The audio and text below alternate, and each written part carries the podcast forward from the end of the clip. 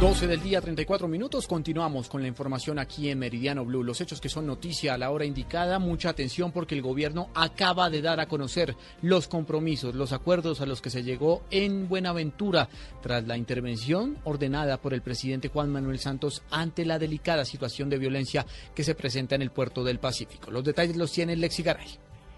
Juan Camilo, buenas tardes. Pues el principal compromiso del gobierno nacional tiene que ver con el tema de salud porque se anunció en las últimas horas que el gobierno nacional construirá en este municipio una eh, red de cuidados intensivos y neonatos. Se van a dotar el municipio de Buenaventura con seis ambulancias. Todo esto deberá estar eh, listo en el mes eh, de julio. En materia de empleo se estableció también que se van a crear 500 cupos para actividades productivas a través del Departamento para la Prosperidad Social y se habilitarán 3.000 cupos para el programa Jóvenes en Acción. Además, el Instituto Colombiano de Bienestar Familiar construirá dos centros de desarrollo infantil adicionales a los que ya existen y se van a destinar 3.500 millones de pesos para iniciativas eh, que tienen que ver con la nutrición de los niños de escasos recursos.